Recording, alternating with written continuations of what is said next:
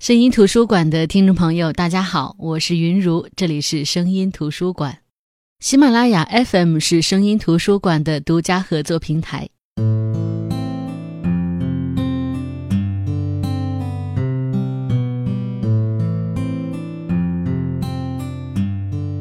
说起梁鸿，很多人都会想起《中国在梁庄》和《出梁庄记》这两本书。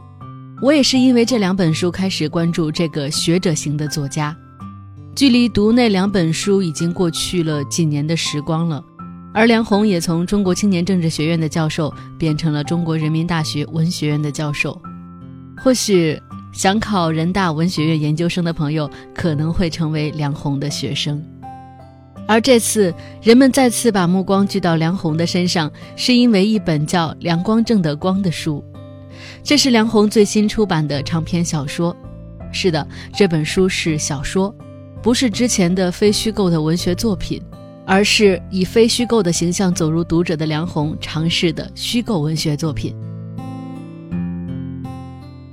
其实，双脚坚实的踩在大地上的人，哪有真正的虚构？无非是把无数的非虚构精巧的拼凑在一起。真正发生在主人公身上的事实可能有百分之四十，而另外的可能是和主人公类似的这一批人身上的真实故事。作者有选择的浓缩在主人公身上。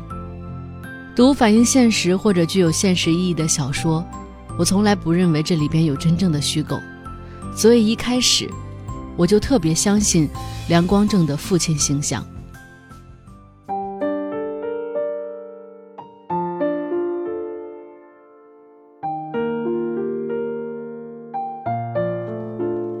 梁光正仍旧是河南穰县梁庄人，他出场的时候，孩子们都已经长大成人，娶妻生子，而他的身体也早已经败了。十年前胃被切除了三分之一，按理说应该更加小心的侍候自己的皮囊了，可是梁光正就是倔，不让他吃辣椒，不让他喝茶，不让他喝酒，他就把筷子一摔，不吃了。你要是和他争辩，他会说。人早晚都是死，不吃不喝也是个死，费那劲儿干啥？他看不起那些每天早晚在公园、在河边又蹦又跳、又舞又晃的人，说那些都是些懦夫，为了不死，天天累得要死，没劲透了。梁光正就是这样一个劲儿劲儿的老头，不听劝，凡事总觉得自己有理。他有三个女儿，一个儿子，大女儿冬雪脾气急躁。考上大学后，留在穰县的县城工作。他对自己的父亲有满腔的怨恨，但是这怨恨终究抵不过血浓于水的亲情和心底里沸腾的孝顺。哪怕父亲再离谱，哪怕冬雪嘴里的话有多难听，最终先妥协的永远是冬雪。二女儿冬竹是个存在感极弱的人，可能由于早些年间一些事情的刺激。他在人前总是话很少，甚至在看书的过程中，我一度以为这本书就是以东竹的视角去写的，因为嘴上没话的人，心里最透彻。儿子永志在镇上的农机站当站长，虽是最不起眼的小官，可是永志还是做得很认真，为此经常遭到冬雪的打击和嘲讽。作为这一辈家中唯一的男丁，他自少年起。就和父亲对着干，表现了身上所有叛逆的因子。随着岁月的洗练和沉淀，他长成大人，也不再那么和父亲较劲。小女儿冬玉不知是不是当时年纪太小，那些过往的伤痛没有太多记忆上的停留，她反倒成了最温顺的女儿。可是似乎还有一件事儿让她心神不宁，头痛病经常犯。这些就是全部的梁家人，这些人中没有梁光正的妻子，没有孩子的妈，因为他的妻子，他们的妈早就死了。没妈的孩子再遇上不那么靠谱的爹，便是所有故事的开始。六十五岁以后，梁光正热衷于寻亲。上个世纪的几次大灾难造成的饥荒灾荒，使得当时的很多人都逃荒，以至于散落在河南周边的各省。少年时代，梁光正自己寻，姥姥拉上孩子寻。书中有一段描述是永志陪父亲寻亲，找到了父亲三舅舅家的女儿时的那段描述，来跟大家分享一下。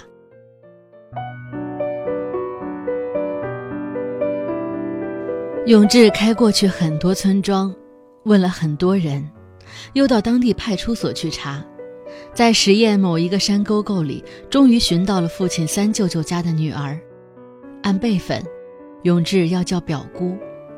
那表姑眼睛细长，眼稍微向上挑，下眼脸宽而厚，像是特意割出来的，又因为没割好而留下清晰的一道伤痕。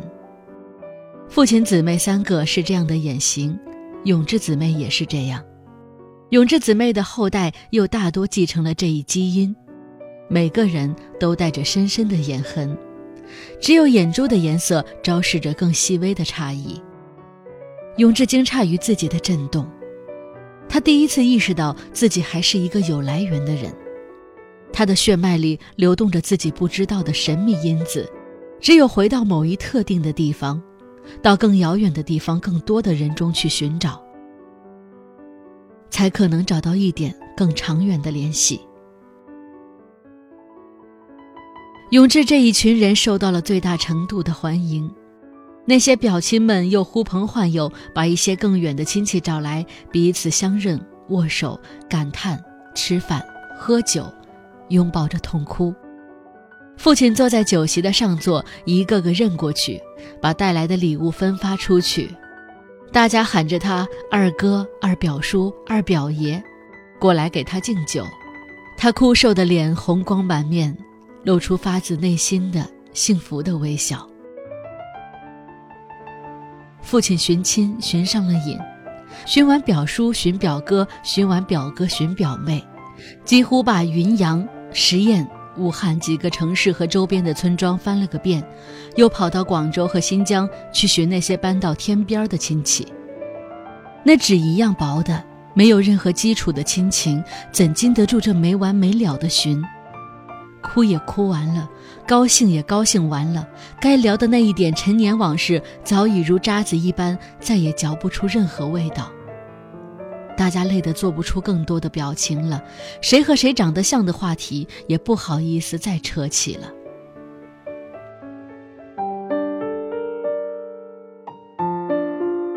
父亲热衷于寻亲，不过很奇怪，后来当那些已经寻找过的、建立了某种联系的亲戚再寻回穰县来、寻回梁庄来，梁光正大多都是避而不见。可是，如果几个子女对这些亲戚有所怠慢的时候，他又会大发雷霆。就这样，寻亲告一段落，梁光正开辟了新战场，他开始寻找那些早年帮助过他的人。用冬雪的话来说，这叫寻报恩亲。就是这样，梁光正把一顶顶大帽子扣在已然中年的子女头上，牵着他们东奔西跑，把他们挣得不多的钱尽可能的撒出去。把这些年来子女好不容易品尝到的幸福感毫不留情的收回，好像他的孩子们年少时经历的一切都不够似的。读到这儿的时候，我在想，梁光正寻亲的意义究竟是什么？这是梁光正的光吗？这一直是盘旋在我脑子中的一个问题。那么，带着这个问题继续读下去。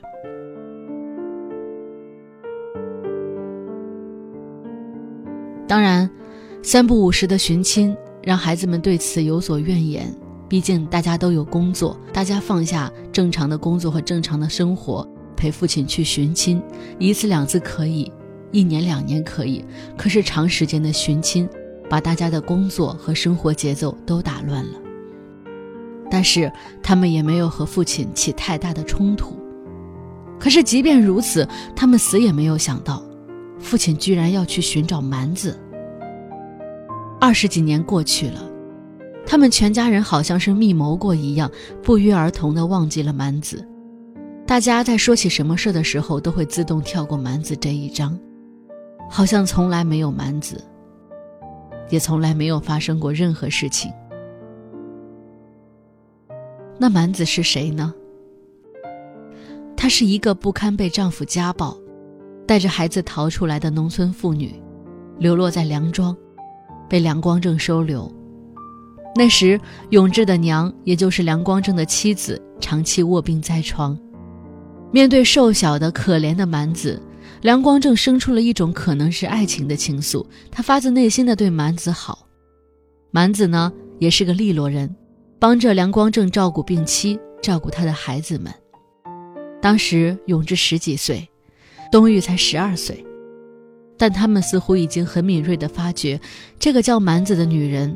要替代他们母亲的位置，于是，叛逆的更叛逆，嘴上厉害的人更加不饶人，闷声不吭的人也用他自己的方式抗议。那时，梁光正全然不顾这些上不得台面的叛逆，在妻子去世之后，就和蛮子在一起了。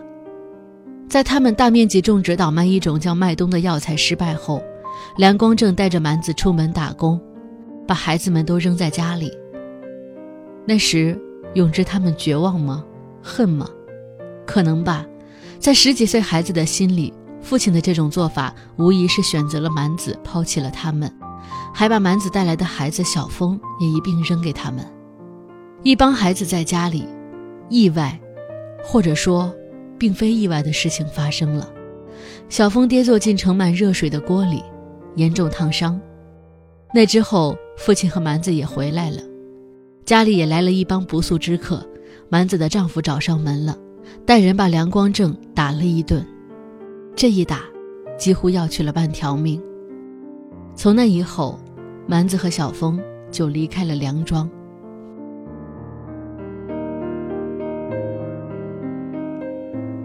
那梁光正会寻找到蛮子吗？蛮子对他来说，真的意味着爱情吗？他寻找蛮子的意义到底在哪里呢？一别两宽，各自欢喜，不是更好吗？当然，这一切大家可能在书中会找到答案，也可能各有各的体会。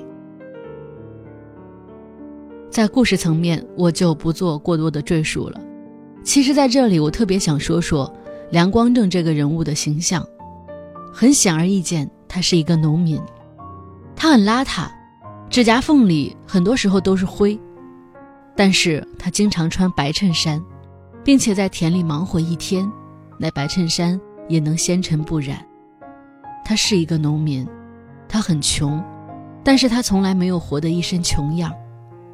他是一个农民，他生活在底层，但是他从来不逆来顺受，无论是被贴大字报还是被打，他一身逆鳞，一脸正义。他不在乎那些讨好当下的人活得怎样，他梁光正有自己的活法。他是一个农民。但是他不甘心局限在黄土地里，他总想当村庄的先驱者，用他在报纸上看到的世界吸引人们都信服他。他是一个农民，生活在一个村庄里，但是风流韵事缠身，名声败坏，他也从来不放在心上。更重要的，他是一个父亲，但是他一生都没有处理好自己和子女之间的关系，孩子们怨他。他也不当一回事，他帮这个帮那个，寻这个寻那个，但是对自己的孩子却无形中残忍的要命。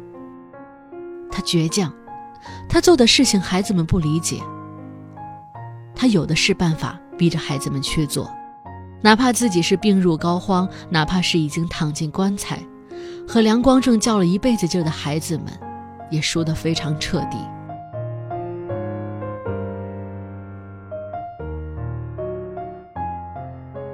之前呢，非常有幸见了梁光正的《光》这本书的作者梁红，他说他写这本书是以自己的父亲为原型，但是是一部虚构作品。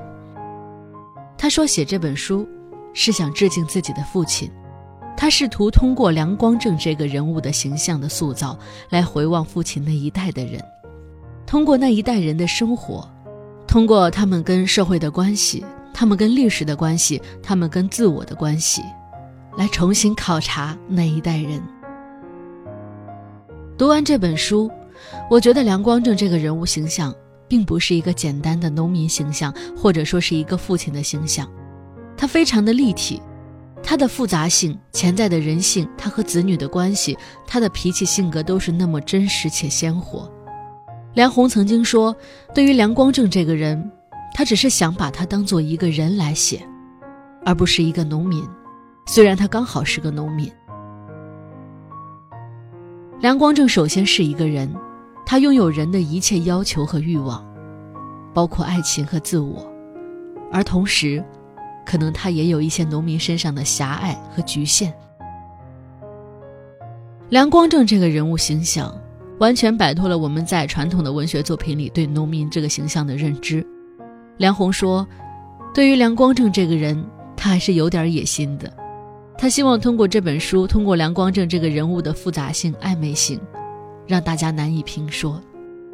这么琢磨下来，好像对于梁光正，我们似乎真的不能单单的用农民来评说梁光正，因为我们不能说梁光正的劣根性就是农民的劣根性。”当然，还有一个问题就是，梁光正的光是什么呢？曾经就这个问题问过梁红，梁红说他自己其实也不知道梁光正的光究竟是什么。可是，我觉得在这本书的后记当中，我们可能会有一些线索。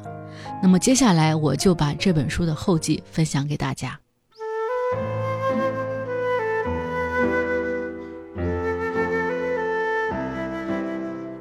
毋庸讳言。写这本书，是因为我的父亲。在父亲生命后期，我和他才有机会较长时间亲密相处。因为写梁庄，他陪着我拜访梁庄的每一户人家，又沿着梁庄人打工的足迹，去往二十几个城市，行走于中国最偏僻、最荒凉的土地上。没有任何夸张地说，没有父亲，就没有中国在梁庄。和《出梁庄记》这两本书，对于我而言，因为父亲，梁庄才得以如此鲜活而广阔的存在。那是我们的甜蜜时光。但是，我想，我并不真的了解他。虽然父亲特别擅长于叙说，在写梁庄时，我也曾把他作为其中一个人物而做了详细访谈。他身上表现出来的东西太过庞杂。我无法完全明白，父亲一直是我的疑问，而所有疑问中最大的疑问就是他的白衬衫。那时候，吴镇通往梁庄的老公路还丰满平整，两旁是挺拔粗大的白杨树。父亲正从吴镇往家赶，我要去镇上上学，我们就在这路上相遇了。他朝我笑着，惊喜地说：“咦，长这么大了。”在遮天蔽日的绿荫下，父亲的白衬衫干净体面、柔软妥帖，闪闪发光。我被那光闪得睁不开眼。其实我是被泪水迷糊了双眼。在我心中，父亲和别人太不一样。我既因此崇拜他，又因此充满痛苦。他的白衬衫从哪儿来？我记得那个时候，我们全家连基本的食物都难以保证。那青涩的深口面缸总是张着空荡荡的大嘴，等待有人往里面充实内容。父亲是怎么竭力省出一点钱来去买这样一件颇为昂贵的、不实用的奢侈品？他怎么能常年保持白衬衫一尘不染？他是一个农民，他要锄地撒种、拔草翻秧，要搬砖扛泥打麦。哪一样植物的枝叶都是吸附高手，一旦沾到衣服上，很难洗掉。哪一种劳作都要出汗，都会使白衬衫变黄。他的白衬衫洁净整齐。梁庄的路是泥泞的，梁庄的房屋是泥瓦房，梁庄的风黄沙漫天。他的白衬衫散发着耀眼的光，他带着这道光走过去，不知道遭受了多少嘲笑。和鄙夷。在讲述当年被批斗的细节时，父亲说：“白衬衫上都沾满了血。”在他心中，白衬衫沾满了血是一件非常严重的事情，严重到过了几十年之后，在随意的聊天中，他还是很愤怒。对他来讲，那件白衬衫到底意味着什么？尊严。底线、反抗，或者仅仅只是可笑的虚荣。为了破解这闪光的白衬衫，我花了将近两年时间，一点点拼凑，已成碎片的过去，进入并不遥远却已然被遗忘的时代，寻找他及那一代人留下的蛛丝马迹。我赋予他一个名字，梁光正。我给他四个子女：冬雪永志、冬竹、冬玉。我重新塑造梁庄，一个广义的村庄。我和他一起下地干活，种麦冬、种豆角、种油菜，一起逃跑、挨打、做小偷，一起寻亲报恩、找故人。我揣摩他的心理，我想看他如何在荒凉中厮杀出热闹。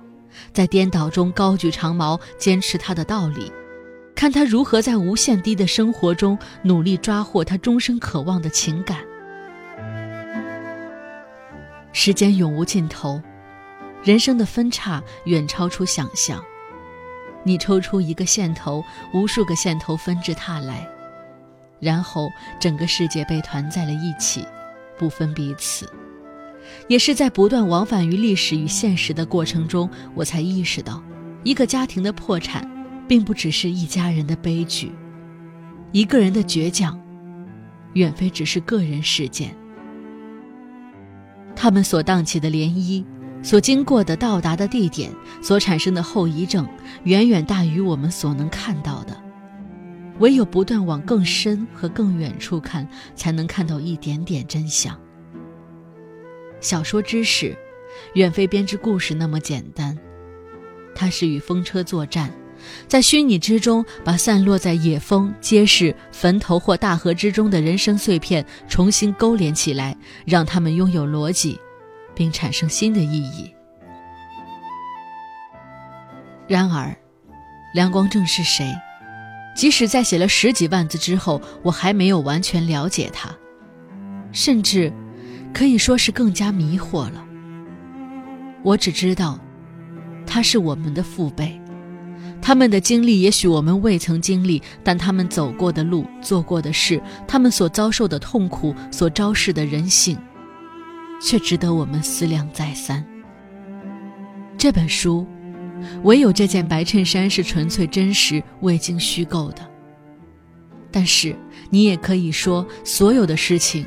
人和书中出现的物品又都是真实的，因为那些不可告人的秘密、相互的争吵索取、人性的光辉和晦暗，都由他而衍生出来。他们的真实感，都附着在他身上。我想念父亲，我想念书中那个十六岁的少年，他正在努力攀爬麦地里的一棵老柳树，那棵老柳树枝叶繁茂。孤独傲立于原野之中，他看着东西南北无边无际的麦田，大声喊着：“麦女儿，麦女儿，我是梁光正，梁庄来的。”没有人回应他，但我相信藏身于麦地的麦女儿肯定看到他了，看到了那个英俊聪明的少年，他未来将要相伴一生的丈夫。那一刻，金黄的麦浪起伏飘摇，饱满的麦穗锋芒朝天，馨香的气息溢满整个原野。丰收的一年就要到来，梁光正的幸福生活即将开始。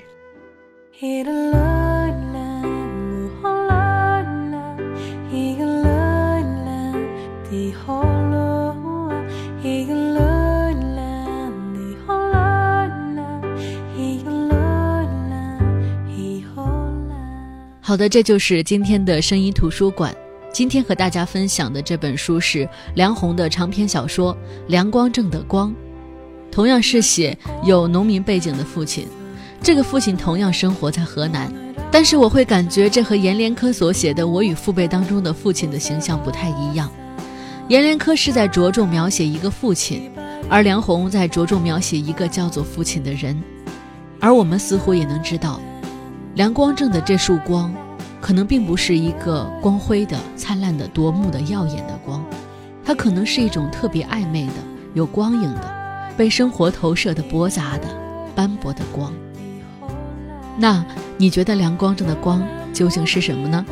好的，我是云如，这里是声音图书馆，我们下期再见。